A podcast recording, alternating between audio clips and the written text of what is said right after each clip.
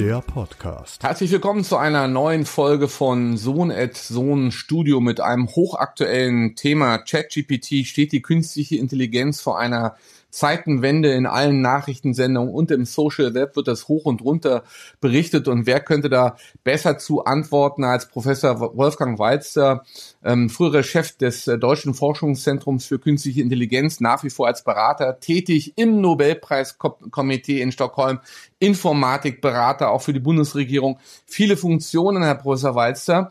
Ähm, generell jetzt mal äh, gesagt, was so in den letzten Wochen und Monaten sich abgespielt hat, um ChatGPT, hat Sie das überrascht, dieser Hype, diese, diese ähm, Begeisterung, die auf einmal aufgekommen ist für, für, für, für KI? Wie, wie beurteilen Sie die aktuelle Lage? Ja, das ist tatsächlich äh, das ist ja an sich äh, gut, dass das äh, Gebiet nochmal Gas, Gas gibt und das, das finde ich also toll. Und es war schon etwas überraschend, äh, denn im Grunde genommen diese Frage-Antwort-Spiele, äh, äh, die hatten wir auch schon früher, Dialogsysteme. Und äh, das ist aber eben eingeschlagen, weil man es äh, testen konnte. Es ist ja Open Access, das ist ganz wichtig dass viele äh, Leute einfach mal damit rumgespielt haben und schon äh, überrascht waren. Und da gab es natürlich auch gute äh, Berichte von Journalisten, die dort extreme äh, Fragen gestellt haben und das System mal sozusagen äh, auf die Probe gestellt haben. Und da kamen ja zum Teil verblüffende Ergebnisse, zum Teil natürlich auch äh, Dinge, die bedenklich sind, falsche Antworten und so weiter. Ähm, aber trotzdem, ich, ich glaube, äh, das war so nicht vorherzusehen, äh, dass äh, man darauf so reagiert. Jetzt gucken wir mal, wie es weitergeht. Ich glaube, da gibt es auch dann ähm, Enttäuschungen, äh, dass nicht alles so klappt, wie es in dem Hype äh, vermutet war. Aber auf der anderen Seite, es steht ja eine seriöse Technologie äh, dahinter, die auch jetzt eine Reife ähm, äh, erzielt hat. Ähm, wir haben ja jetzt 40 Jahre an solchen Dialogsystemen gearbeitet. Ich habe gerade einen neuen Artikel nochmal darüber geschrieben, wie sich das entwickelt hat. Und man muss sagen, das sind doch ganz enorme Fortschritte. Also es ist ja kein Hokuspokus, sondern da steckt ja harte Arbeit und auch extrem viel Rechenzeit dahinter. Das ist nämlich, glaube ich, auch der Punkt, den, den man dabei auch noch erwähnen muss. Dahinter ist eine ganze Menge an Daten eingeflossen. Äh, dieses, das System ist trainiert worden. Es ist letzten Endes aber mehr oder weniger eine Kopiertechnologie und eine Mustererkennung und eine Kombinatorik, die da reinspielt. Also äh, Wunderkerzen muss man da jetzt nicht anzünden. Nein, die Technik ist schon seit längerer Zeit äh, bekannt. Ähm, es ist eine spezielle Art von äh, neuronalen Netzen, äh, die da im Deep Learning benutzt wird, die sogenannte Transformer-Architektur. Übrigens ganz interessant, da hat ja äh, ein Deutscher wesentlich mitgearbeitet.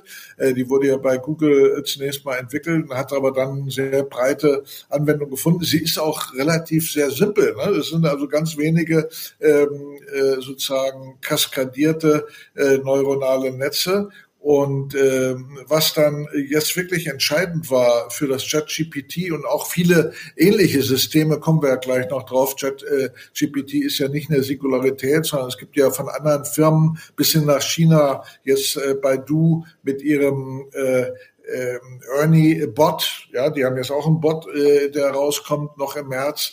Und es gibt viele äh, Wettbewerber, können wir auch gleich noch drüber sprechen. Aber das Prinzip ist immer das gleiche. Es sind diese Transformer-Architekturen, die Ende zu Ende, also direkt von einer Anfrage, die gestellt wird, hin zur Antwort gehen Früher hatte man ja sehr viele unterschiedliche Module, eigentlich von der Informatik besser, denn man hat das modularisiert. Hier ist es sozusagen durchgängig.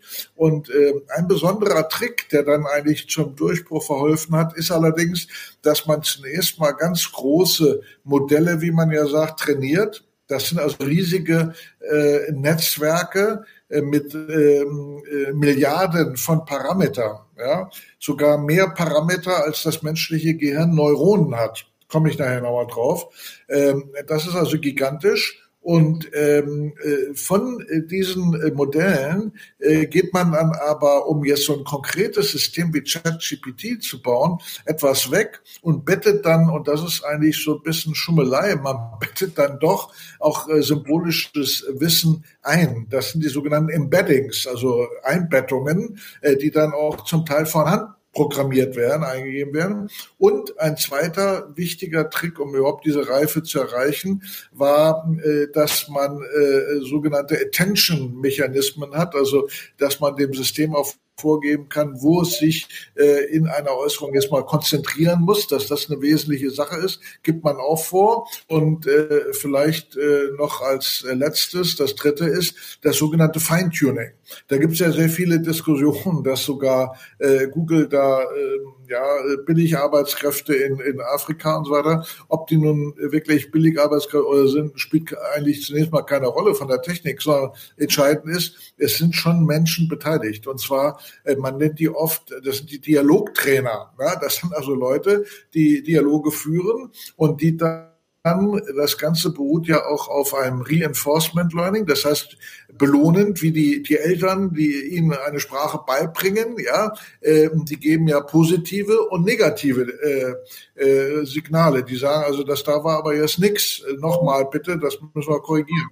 Und das machen diese Trainer und dadurch wird das System auch besser. Also wir haben im Grunde genommen äh, jetzt äh, ein System wie ChatGPT beruht also nicht nur auf dem reinen Brute Force, wie man sagt, Training äh, von Massendaten, sondern es sind schon noch drei Schrauben, wo man äh, dran dreht, um das zu verbessern. Das wird ja jetzt auch ganz konkret äh, gemacht, weil man gewisse Dinge auch unbedingt vermeiden muss, äh, besonders eben äh, Fake News, die dann äh, oder Halluzinationen, wie man sagt, wo das System irgendwas erfindet, um äh, überhaupt die Frage beantworten zu können. Das möchte man natürlich nicht, logischerweise.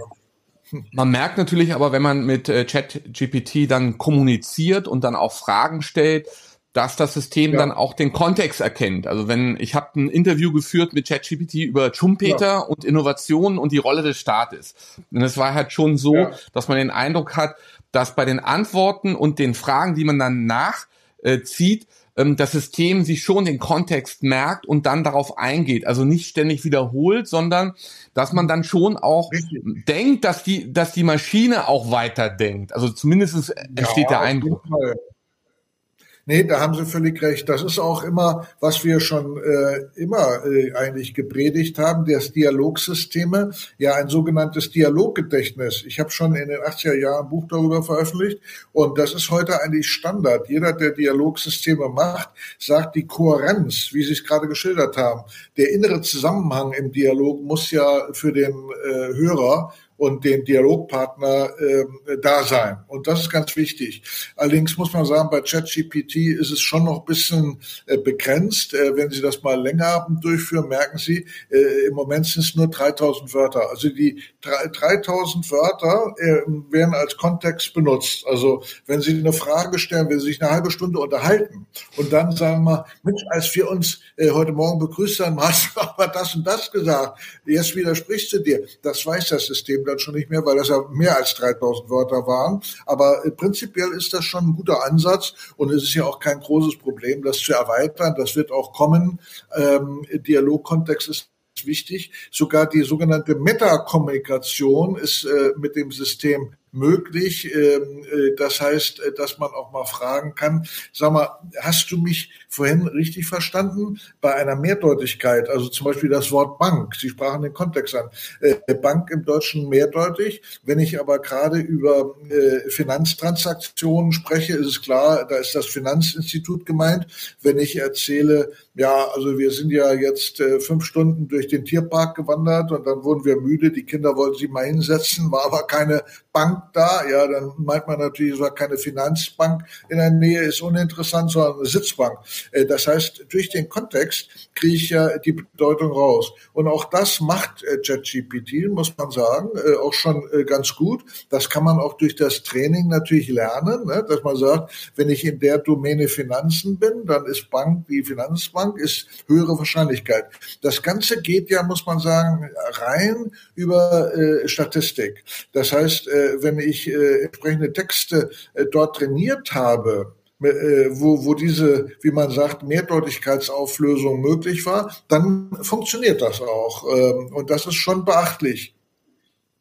Ähm, das Ganze erinnert mich an eine Pressekonferenz, die wir, glaube ich, 2006 oder 2007 hatten, als Sie noch Schirmherr von den Voice Days waren, hatten ja. Sie äh, in einem Pressegespräch gesagt, naja, ähm, was sagen wir, die semantische Technologie äh, vielleicht bewirkt, ist, dass wir uns in Richtung einer Antwortmaschine entwickeln. Genau. Äh, Im Gegensatz zu dem, wo die Logik äh, von, von Google ausgerichtet ist im Punkto Links, also Linküberflutung. Ja. Also Antwortmaschine statt Linküberflutung.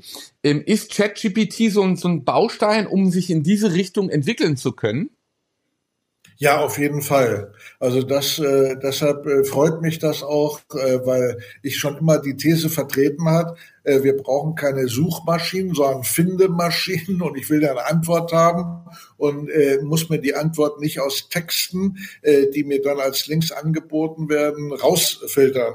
Und das wurde leider durch das Geschäftsmodell, was Google natürlich haben muss, das ist jetzt keine Kritik, aber äh, dadurch bedingt äh, kriegt man immer, wie Sie sagen, Linküberflutung und auch viele Links, durch die man sich ja erstmal durcharbeiten muss, bevor ich die eigentliche Antwort äh, gebe wir hatten ja dann schon sehr früh auch Systeme implementiert, wo wir einfach gefragt haben, wie hoch ist der Mount Fuji? Und dann will ich eine äh, Meterangabe, 3600 Meter, und, und will nicht x Links haben, die dann auch noch in die Irre führen. Ja, da war, kam immer raus, bei Google auch indiziert, äh, wie Mount Fuji Parfum und irgendwie eine Kiste, äh, die auch eine Firma Mount Fuji herstellt. Also das Ganze war ein bisschen so, dass die eigentliche äh, Antwortsuche dann doch dem Benutzer äh, überlassen bleibt. Er kriegt zwar wertvolle Hilfe, also der Google Index ist spitze, ohne den würde übrigens auch äh, ChatGPT und ähnliche Systeme ja gar nicht arbeiten können.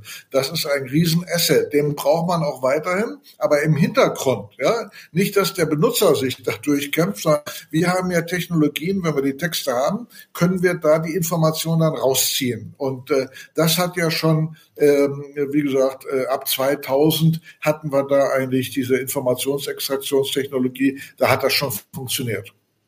Nur nochmal zum Hintergrund. 2006 hatten Sie diese Vision ähm, schon artikuliert. Äh, da haben andere noch nicht mal in, im entferntesten daran gedacht. Ne? Also äh, da waren Sie doch äh, deutlich ja. Ihrer Zeit voraus.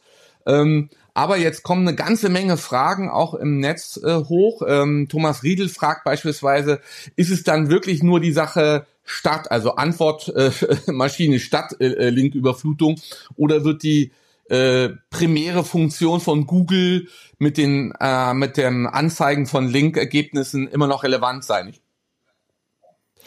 Ja, also die wird weiter relevant. Ich sagte ja als Background, so so, die Systeme leben ja davon, aber äh, manchmal äh, ist das sehr gut, äh, die Links zu kriegen und ich glaube, das wird in Zukunft noch mehr kommen. Ich will mal ein konkretes Beispiel. Äh, ist ja die Firma You, äh, ja, und äh, die hat, hat ja auch einen Bot, auch ein Frage-Antwort-System, übrigens von einem Deutschen äh, entwickelt bei der Firma Ucom. Der war früher, war er, glaube ich, bei, er war mal bei Facebook und äh, bei anderen Firmen tätig. Er hat sogar bei uns in Saarbrücken studiert, eine Zeit lang. Und der gute Mann hat äh, eine gute Sache gemacht, denn er hat eine Antwortmaschine, die aber dann auf Nachfrage auch die Quelle nennt. Das wird auch bei äh, ChatGPT ganz wichtig, denn ich will mich ja überzeugen, ja, in vielen Fällen, wenn ich diese Antwort habe, ja, woher hat er denn die Information? Ist das eine vertrauenswürdige Quelle oder nicht? Das heißt, äh, das wird man im Hintergrund immer haben und ich finde die Idee eigentlich sehr gut, dass das System auf Nachfrage bereit ist, auch die Quellen bekannt zu geben. Das ist seriös. Mhm. Wenn ich keine Quellen angeben kann, äh, das ist an sich, dann kommt ja auch raus, dass zum Teil Antworten nur Bluff sind. Ja, oder regelrecht falsch. Also diese Nachfrage kam ja auch schon äh, von Michael Leopold. Ähm, da ist äh, dann auch gesagt worden, Bing macht das schon, dass die Quellen mit angegeben ja. werden. In der Ursprungsvariante von JetGPT ist das allerdings nicht der Fall. Ähm, also das ist dann eine genau. Sache, die dann in der, in der Suchmaschine oder in der Antwortmaschine dann dringend äh, integriert werden muss. Das ist die eine Sache, die, dass die Quellen okay. angegeben werden. Und äh, jetzt äh, ist die Sache ja schon seit einigen Wochen ähm, ja live und viele probieren das aus und schwupp kommt die äh, Nachfrage der Verlage. Ja, wie sieht's denn hier mit der finanziellen Beteiligung aus? Ja, ja. Wie sehen Sie das? Das ist richtig. Aber na, da sehe ich das etwas entspannter. Das geht jetzt diese Diskussion schon über zehn Jahre und wir haben zumindest in der Wissenschaft äh, durch die ganze Open Access äh, Policy ja ein, ein Stadium erreicht, wo das eigentlich möglich ist. Also wenn es um Wissenschaft zumindest geht, das ist ja mein Hauptanwendungsbereich, äh, dann äh, können wir die Papers äh, angeben ohne Gebühren zu bezahlen, denn diese Gebühren bei Open Access werden ja andersweitig eingezogen. Entweder von den großen Wissenschaftsorganisationen im Abonnement oder von einzelnen Autoren, die sich da sozusagen freikaufen. Und ich habe auch Verständnis, die Verlage müssen ja auch was verdienen, aber dieses Geschäftsmodell scheint mir dann besser, dass das vorher erledigt ist und der Informationssuchende kriegt aber die Information kostenlos. Der kann sich die Quellen angucken. Da bin ich überzeugt, das zieht immer weitere Kreise, äh, dass das kommt. Das wird wahrscheinlich auch im kommerziellen Bereich. Und da muss man ja dazu sagen, äh, bei vielen, die dann Firmenwerbung noch dabei machen, ist es sowieso, die sind ja froh, wenn man es als Quelle akzeptiert die einzigen Leidtragenden könnten eventuell die Verlage, die Zeitungsverlage sein, aber selbst die ähm, gehen ja immer mehr zu solchen Abo-Modellen über. Also ich glaube, die Sache wird sich regeln, aber ich bin schon auf jeden Fall der Meinung, dass Journalisten natürlich dafür was verdienen müssen und es muss Verlage geben, denn man darf nicht unterschätzen, es ist ja sehr viel Arbeit, das alles aufzubereiten.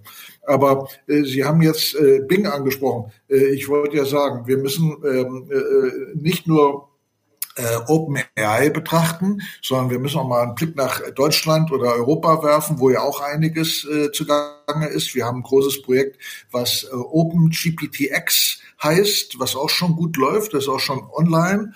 Und äh, in Europa arbeiten wir eben dran. Wir haben ja eine Vielfalt von Sprachen. Es gibt sogar den European Language Equality Act vom Parlament. Es ist also Vorschrift, dass äh, in den nächsten Jahren alle europäischen Sprachen, die offiziellen Sprachen, das sind ja 26 plus, aber dann äh, Regionalsprachen, sogar Baskisch, Katalan und so weiter, alle digital zugänglich sein müssen. Das das heißt, wir brauchen dort sogenannte Foundational Models. Das sind ja die Grundmodelle, äh, große Sprachmodelle auch, äh, die wir brauchen, um jetzt für spezielle Anwendungen Dialogsysteme zu bauen.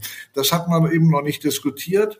Ähm, es ist ja so, wir haben in der künstlichen Intelligenz das sogenannte Transfer Learning. Das ist auch schon lange bekannt. Also ich transferiere aus einem Bereich das in einen anderen Bereich und kriege dann mit relativ geringen Kosten neues Modell. Und äh, das wird schon gemacht. Äh, wir können zum Beispiel OpenAI das Modell oder so ein großes Modell Bloom aus den USA nehmen und das haben wir gemacht zum Beispiel aufs Deutsche äh, transferieren. Dann haben wir ähm, nur 20 Prozent des Aufwandes, den die ursprünglich hatten an Rechenzeit und äh, Material und kriegen trotzdem hervorragende Ergebnisse. Und das müssen wir natürlich in Europa, das interessiert die Amerikaner weniger, die haben ja außer Englisch, hauptsächlich gerade noch äh, Spanisch natürlich mit den Mexikanern dort, aber äh, Estnisch äh, oder äh, jetzt äh, zum Beispiel auch äh, Schweizerdeutsch interessiert ja keinen. Ne? Und äh, von daher äh, ist da noch einiges zu tun in Europa und deshalb ist OpenGPTX ist eine gute Initiative, die ja in dem Rahmen Gaia vom Wirtschaftsministerium gefördert wird. Äh, dann haben wir das äh, Modelle, äh, den, das European Language Grid und wir haben jetzt gestartet, das aber noch nicht genehmigt, einen äh, Versuch Lean, haben Sie vielleicht auch gehört, in Deutschland auch große Modelle jetzt äh, zu trainieren. Es gibt dann auch eine Privatfirma, die jetzt äh, bisschen zu Recht in der Presse ist, weil das ein einzelner Unternehmer, der wirklich sagt, ich will es äh, jetzt mal wissen aus Heidelberg und dem muss man auch eine Chance geben. Der hat ja ein äh, System Luminous auch trainiert, was auch schon gut arbeitet. Also da bewegt sich einiges auch in Deutschland, aber man muss sagen, bei den ganz großen Modellen sind wir im Hintertreffen da hat ganz klar die US und China die Nase vorne. Und wahrscheinlich müssen wir uns auf Transfer Learning stützen, weil allein schon von den Rechenressourcen haben wir in Deutschland im Moment ein Rechenzentrum, das ist in Jülich, wo wir auch unsere Modelle vom DFKI drauf rechnen äh, müssen ähm, was diese Leistungsfähigkeit überhaupt hat. Also äh, ein normales Softwareunternehmen, selbst SAP oder Software AG, haben gar nicht die, die äh, Ressourcen an, an Rechnern, um das durchzuführen. Und da komme ich noch zu einem Problem, was schon kritisch ist, dass der Ressourcenverbrauch bei diesen Dialogsystemen allerdings extrem ist und das auch das Geschäftsmodell und die Anwendung, da wird nur wenig drüber gesprochen, radikal beschränkt. Äh, da man muss sich mal überlegen, das ähm, äh, Gehirn äh, arbeitet ja äh, mit 20 Watt, ja, und äh, was ich hier an Energie aufwende, ja, wir haben selbst im DFKI Rechnungen, das geht in die also über 100.000 schnell hinweg. Der Strom ist sehr teuer und um das zu machen, was das Gehirn mit neun Kilokalorien am Tag äh, liefert, ja, brauche ich hier Hunderttausende äh, von Euro an Stromkosten und so. Das kann ja nicht gut gehen. Selbst Google sagt jetzt, wenn wir die ganz großen Modelle verfügbar machen in dem Bad, ja, und das wird ja Microsoft genauso treffen, äh, wenn das kostenlos bereitgestellt würde, und da haben wir einen solchen Rand von Millionen von Anfragen, äh, das kostet praktisch pro Minute ja, mehrere Milliarden, muss ich mir vorstellen, an Rechenpower. Und äh, insofern äh, muss man sich das genauer nochmal überlegen. Irgendwas stimmt da nicht. Und äh, meiner Ansicht nach ist es so, ähm, dass diese Brute Force Methode, riesige Netze durch, zu durchwühlen, äh, einen schönen Erfolg darstellt, aber ähm, auf die Dauer äh, nicht das Wahre ist. Äh, wir sind also von einem, wir hatten gerade ein Symposium gehabt in, äh, an der Royal Academy, das ist ja die älteste Akademie äh, der Welt, äh, direkt neben dem Buckingham Palast, äh, Ende letzten Jahres. Und da war ich auch eingeladen. Äh, da haben wir auch mit den Deep, ähm, selbst die Leute von Deep Mind sagen das inzwischen, dass da, also hat mit kognitiver Modellierung nichts zu tun. Der Mensch macht das offensichtlich extrem effizienter. Und äh, was ich vielleicht auch noch erwähnen sollte, ich weiß nicht, ob Sie selber mal probiert haben, ähm, es wird ja bei OpenGPTX, äh, überhaupt bei OpenAI oft damit geworben, ja, wir können auch Rechenaufgaben, Text, sogenannte mathematische Textaufgaben, kennen Sie noch aus der Schule, eingekleidete Aufgaben hat man oft gehört. Ne? Also äh, wenn äh, ich äh, mit einem Schiff fahre äh, mit zehn ähm, Knoten pro äh, zehn Knoten und fahre jetzt eine halbe Stunde, äh, wie weit bin ich dann gefahren und so weiter, mhm. äh, wenn man lassen will. Das klappt. Aber man sieht ganz deutlich, wenn ich Zuwendemodelle habe und ich spreche jetzt den Unterschied an, äh, ich habe mir selber nochmal notiert, zwischen 64 ähm, äh, Milliarden Knoten oder 560 Milliarden Knoten. Dann ist der Unterschied, einmal kommt die falsche Antwort raus. Müssen wir mal vorstellen, das System macht regelrechte Rechenfehler, ja, äh, obwohl es schon Milliarden von Knoten hat. Ja, es sind aber immer noch zu wenige. Ich muss das nochmal ähm, äh, verzehnten oder verhundertfachen. Und da sieht man, irgendwas stimmt da äh, so nicht ganz im Vergleich zum Menschen. Also menschenähnlich ist das auf keinen Fall. Insofern ist auch, was manche Journalisten schreiben, ja, oh, hier ist Superhuman und so. Das ist absolut nicht der Fall. Ich sage, das sind eigentlich super Papageien. Ja, ein Papagei, der kann maximal 2000 Wörter äh, und äh, spricht da irgendwas, auch im Kontext. Übrigens, Papageien merken ja, wenn es morgen ist, sagen die schon Guten Morgen. sagen sie ja gut. Äh, die haben auch Kontextwissen, ähm, aber eben nur 2000 Wörter. Jetzt habe ich schon Millionen Wörter, aber letztendlich ist es ja ein statistisches Verfahren, was immer voraussagt, was jetzt als nächstes kommt. Und das kann ich so optimieren, dass wirklich ein, ein toller ähm, Text kann man äh, nichts kritisieren. Aber von einem menschlichen, von einer menschlichen Sprachverarbeitung da weit entfernt das ist halt der Punkt, aber äh, jetzt kommt auch noch, kommen die Fragen inflationär rein. Ähm, äh, reflexhaft ist natürlich auch bei Journalisten dann darüber berichtet äh, worden, à la Precht, dass das sofort Auswirkungen auf den Arbeitsmarkt hat, wir Arbeitsplätze verlieren, die KI so äh, gut ist, dass da irgendwelche Dinge ersetzt werden kann, äh, können, auch im Journalismus, in anderen Bereichen. Also welche Auswirkungen hat das auf ähm, den Arbeitsmarkt und äh, welche Auswirkungen hat es auf die Bildung? Ja, also äh, ich, da wird natürlich auch viel Unsinn zunächst mal äh, behauptet, aber man muss es ernst nehmen. Ich glaube, äh, dass in gewissen Bereichen, auch im Journalismus, wenn ich einfach mal einen Text umformulieren soll, ja, äh, für eine andere Zielgruppe, ich bin in einem großen Verlag, der macht jetzt äh, eine Populärzeitschrift und dann eine für Fachpublikum und dann eine mit Kurznachrichten. Es ist aber immer derselbe Inhalt. Ähm, und einmal muss ich es paraphrasieren, wie man sagt. Ähm, das kann man damit automatisch machen.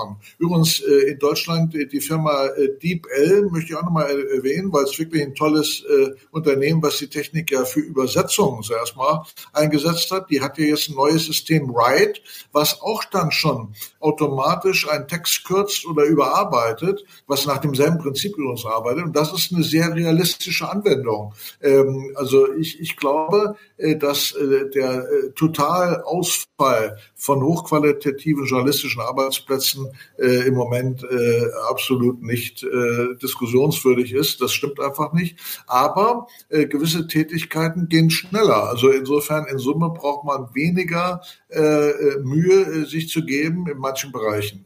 Ein, ein kurz, äh, tollen Feuilleton-Artikel, äh, Google, man kann auch mal einen Witz äh, erzeugen mit dem System Palm oder Lambda, äh, wurde ja vorgeführt. Ich selbst habe bei GPTX zu meinem Geburtstag äh, vor ein paar Wochen von den Mitarbeitern einen riesen Dialog bekommen, wo sogar mehrere Witze äh, äh über Dialogsysteme drin waren. Die Frage lautete, ja, ähm, äh, wie, kannst du mal einen Witz über Dialogsysteme mit äh, auf der Basis von Bing erzählen? Und tatsächlich der äh, Witz war, also äh, ich habe immer das letzte Wort, weil ich ja ein Frage-Antwort-System bin und ich gebe immer, die letzte Antwort kommt von mir und so weiter. Also äh, es geht einiges, aber nochmal zurück. Ähm, ich glaube, äh, an der Gefährdung wird im Moment übertrieben. Im Bildungsbereich gut, da ist eben, wenn die Leute so dämlich sind und nicht erkennen, ja, dass das das äh, sozusagen ein Fake-Artikel ist oder zusammengestückelt aus anderen. Das ist wie bei der Plagiatserkennung. Da gibt's wieder Software, ist ja jetzt auch schon erhältlich für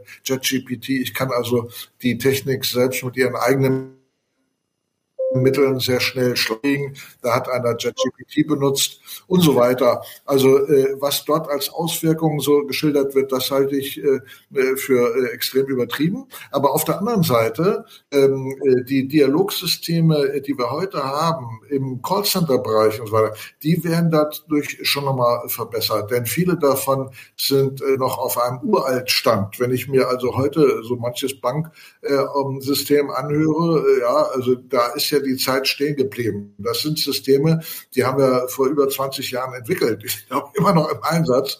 Das ist zwar nicht mehr, sagen Sie, eins, zwei, drei, aber äh, und wäre schon ein ganz riesiger Systeme äh, auf äh, Language. Das wird auch kommen. Also ich glaube in dem Callcenter-Bereich, und da ist es ja ein Segen, äh, weil schlimmer als es äh, heute in vielen noch ist, kann es da nicht werden. Im Gegenteil, das wird garantiert besser. Ja. Das ist, das ist auch ein super Stichwort, weil wir nämlich noch einen Überraschungsgast haben, den wir jetzt reinschalten, nämlich Mr. Voice Days. Und äh, da haben sie eine gemeinsame Geschichte mit Bernhard Steimel, äh, den Mitgründer, Mitinitiator der Voice Days. Da waren Sie ja Schirmherr.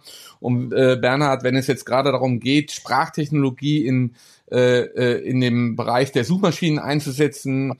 Äh, das muss ja runtergehen wie Öl und auch das, was jetzt äh, Wolfgang Weizer gesagt hätte, dass wir, sagen wir, immer noch nicht auf einem Stand sind, wo die Voice Days schon, ja, vor 17, 18 Jahren waren. Ähm, ja, äh, erstmal schöne Grüße zu dir, äh, Bernhard. Aber wie siehst du die Entwicklung? Äh, ja, tatsächlich. Also was mir als erstes in den Kopf kommt, als wir vor 20 Jahren äh, die Idee der Voice Days geboren haben, basierend auf einem Studienprojekt, ähm, da müssen wir einfach feststellen, da war Sprache nicht sexy oder Sprachdialogsysteme waren nicht sexy. Und das ist jetzt für mich wirklich so dieses Aha-Erlebnis äh, mit äh, ChatGBT, dass man wirklich auf einmal äh, alle Leute kommen auf einen zu und sagen, wie geil ist das denn? Ja? Also da hat sich fundamental insofern etwas verändert, äh, dass es wirklich die Menschen erreicht. Und bestes Beispiel ist meine Tochter, die von einem Freund, also 16 Jahre, erzählt, der natürlich auch seine Hausaufgaben jetzt mit Hilfe von äh, ChatGPT optimiert. Also ähm, das ist die große ja. Veränderung. Und ich kann halt wirklich auch nur beipflichten, das, was der Professor Balzer gerade gesagt hat. Man müsste eigentlich alle äh, Sprachdialogsysteme unter Strafe stellen, die eben mit den Methoden von vor 20 Jahren arbeiten. Ja, geht ja auch in Richtung von äh, Carmen Hillebrand. Äh, äh, wie kann man äh, Möglichkeiten ähm, recherchieren, wo man, wo man KI sinnvoll einsetzen kann? Im Kundenservice, äh, Professor Walzer, auf alle Fälle. Ja. Ja. Da ist es auch, ich äh, glaube, es ist auch in der Schule durchaus gut. Also ich sehe das gar nicht so, so kritisch, denn äh, wenn man eine Aufgabe stellt, äh, so eine Paraphrase zu bilden oder einen Aufsatz, dann können ja Schüler und Lehrer selbst das, was ChatGPT erstmal äh, sozusagen erfunden hat, nochmal kritisch unter die Lupe nehmen oder Aufgaben zu stellen. Ich kann trainieren, über, übersetzen. Ich sage ChatGPT, gib mir mal einen Text über, was weiß ich, Shakespeare. Und äh, dann sagt der Lehrer, ja, jetzt äh, übersetzt den nochmal ins, ins Deutsche und so weiter. Also man kann da mit so einem System auch spielend einiges äh, lernen. Und äh, wie gesagt, also ich äh, meine es ist falsch, die Systeme zu Man muss ihre Grenzen, und das ist ja immer das Wichtige bei der IT, dass man schon klar sieht, wo sind da die Beschränkungen. Aber im Moment mal äh, sehe ich das als riesigen Fortschritt. Und wie Herr Stammel richtig sagte, ähm, äh, das ist ein, ein tolles Erlebnis. Äh, wir haben ja schon immer an die äh, Sprachdialoge geglaubt und wir hatten in Deutschland super Entwicklungen und nur einige haben es zum kommerziellen Erfolg. Ich darf sagen,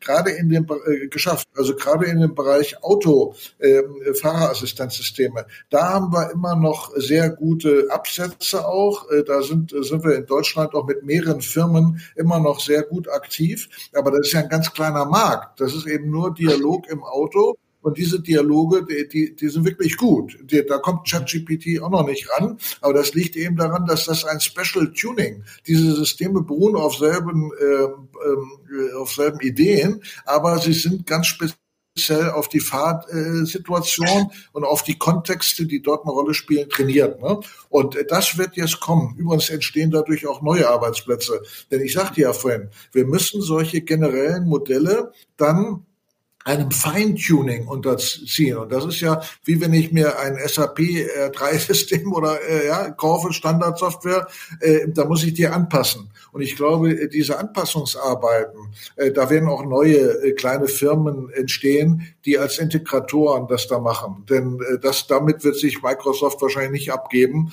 das jetzt für X Branchen äh, Lösungen ganz spezieller Natur zu erzeugen was Sprachtechnologie schon ähm, Anfang der 2000er Jahre ähm, konnte und äh, was entwickelt wurde, ja, haben da die Voice Days von 2003 bis 2008 unter, Be äh, unter Beweis gestellt. Und äh, Herr Professor Weiß, das als kleine Überraschung, wir haben ein kleines Beispiel mal mitgebracht, ja. Äh, das wird jetzt alle ja. äh, Fans vom FC Kölle freuen, äh, was damals mal entwickelt ja. wurde. Wir können das mal kurz abspielen. Ja, super. Ein Moment.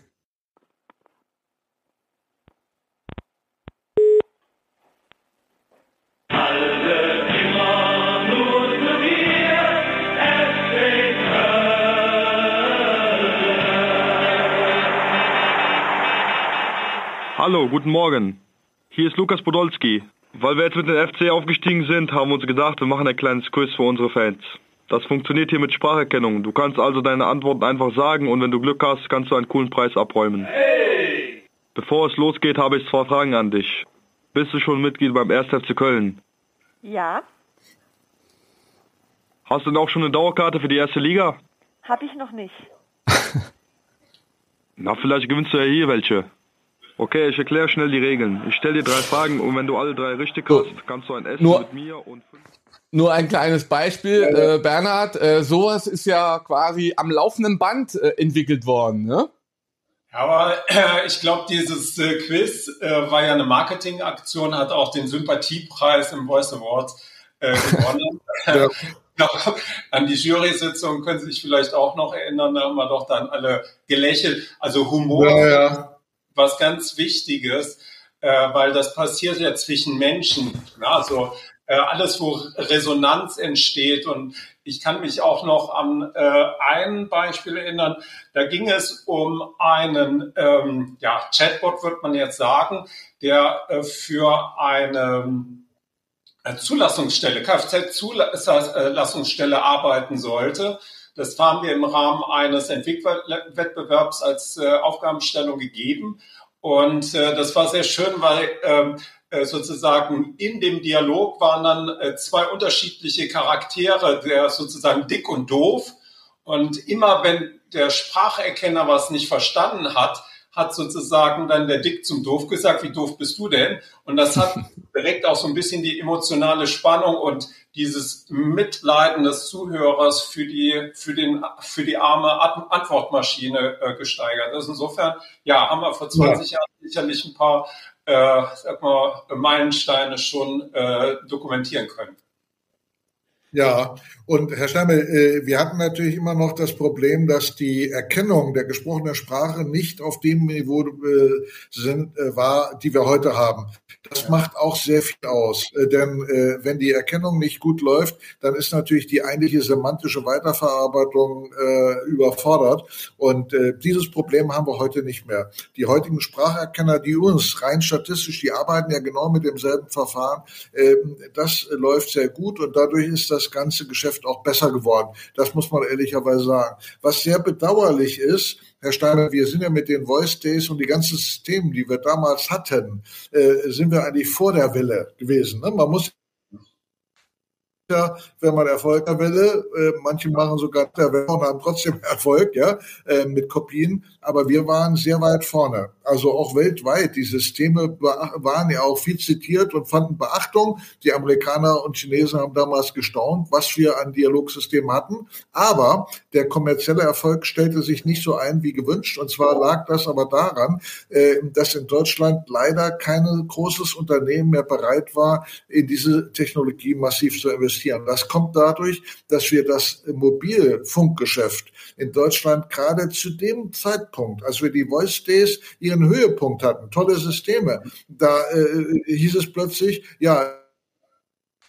Nokia, die Fabrikation in Deutschland wird eingestellt. Ähm, Siemens stellt keine Handys mehr dar. Und ich weiß noch, als ich dann ja äh, forschen wurde gesagt, nee, also in dem Bereich machen wir nichts mehr. Die Firmen sind ja alle weg, wir haben keine deutsche Basis mehr. Ja, das lohnt sich nicht. Warum sollen wir, wenn wir keine Mobilfunkgeräte mehr herstellen, brauchen wir keine Software, mit der man das äh, vermarkten kann. Das war meiner Ansicht nach ein fundamentaler äh, Fehler. Hätten wir die Telekom, für die hatten wir ja Systeme entwickelt, ja, das Smart Web System zum Beispiel hatten wir für die Fußball-Weltmeisterschaft. Das war ein super System. Das wird heute heute noch zitiert in den USA ne, als Grundlage. Google hat das ja, ja, Microsoft, selbst Bill Gates kam, hat sich das angeguckt. Ja, aber leider ja, wurde es dann nicht aufgegriffen. Und bei Siemens auch aus verständlichen Gründen, wenn ich aus dem Mobilfunk aussteige. Also das, das war leider unser Schicksal. Und äh, gut, was ist passiert?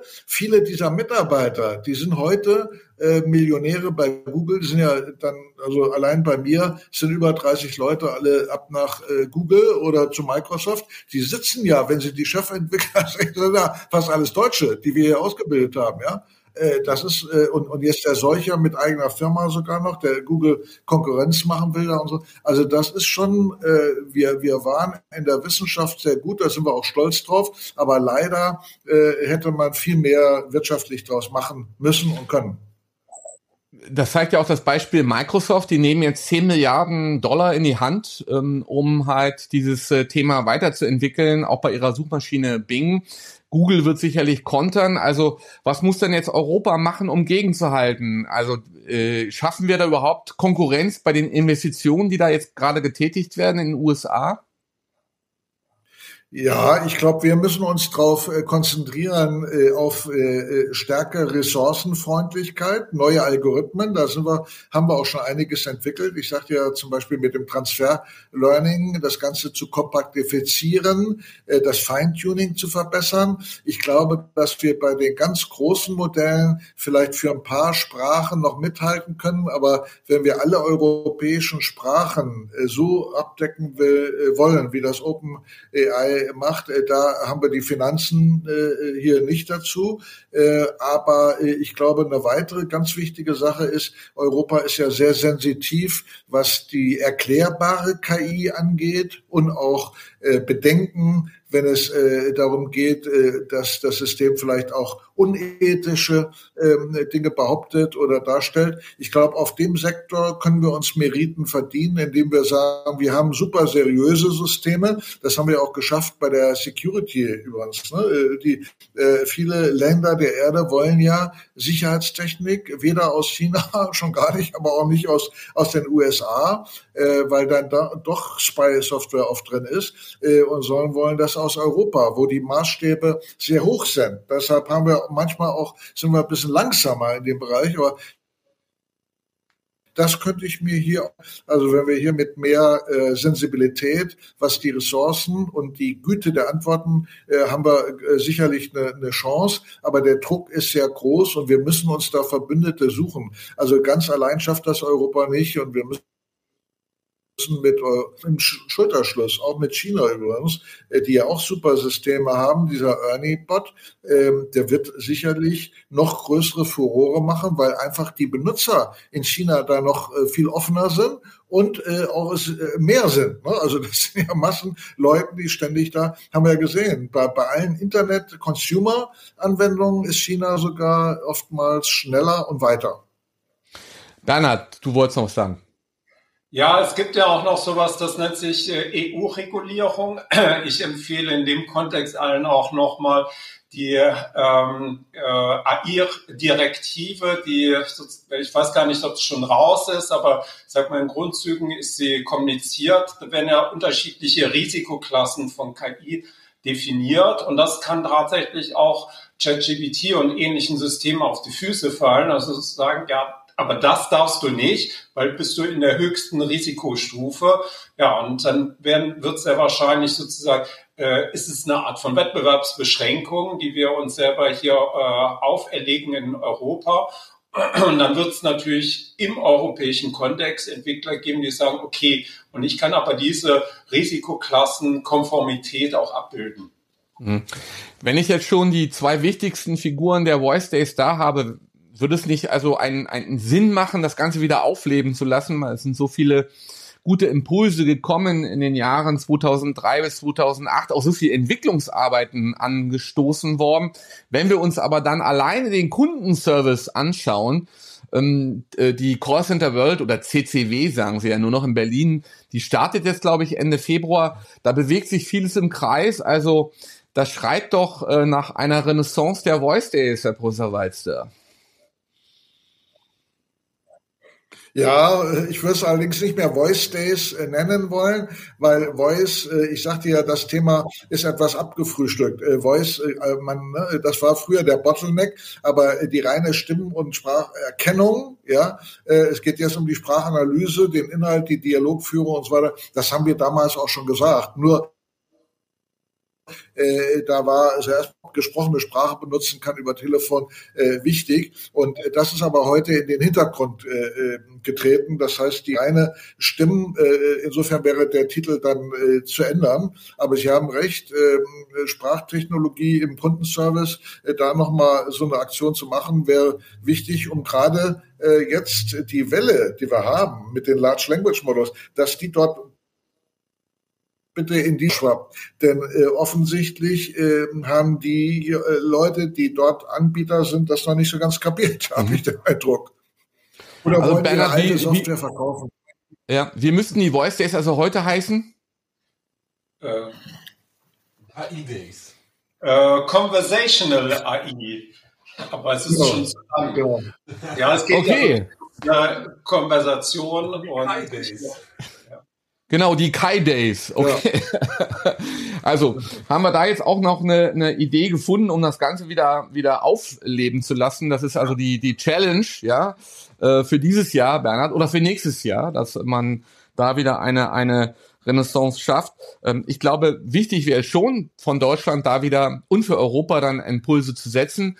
Ja, äh, es sind noch super viele Anmerkungen, Diskussionen, Fragen aufgelaufen an den verschiedenen Stellen äh, des, äh, des Internets von, von LinkedIn über ähm, Twitch, Twitter, äh, Facebook und und und, wo wir überall übertragen werden. Die Resonanz ist riesig. Ähm, vielen Dank an äh, Professor Wolfgang Walster und Mr. Voice Days, äh, Bernhard Steime. Wir haben zumindestens den Konsens jetzt hier ähm, bekommen, dass wir das Ganze in irgendeiner Form doch wieder hochziehen. Und äh, Professor Walzer wird dann wahrscheinlich bestimmt auch wieder Schirmherr werden, oder? Ja, ja, auf jeden Fall. Alles klar. Okay. Ja, in diesem Sinne, man hört, sieht und streamt sich dann wieder. Spätestens auf dem Mittelstandstag äh, des äh, Bundesverbandes für mittelständische Wirtschaft in Berlin. Da werden wir wieder live aus der Station in Berlin am U-Bahnhof Gleis Dreieck äh, berichten. Also dann am 1. März geht's weiter mit den Live-Berichten. Ähm, man hört, sieht und streamt sich dann also spätestens wieder in der nächsten Woche. Vielen Dank fürs Mitmachen. Tschüss. Ja. Danke auch. Danke. Tschüss. Tschüss. Der Podcast.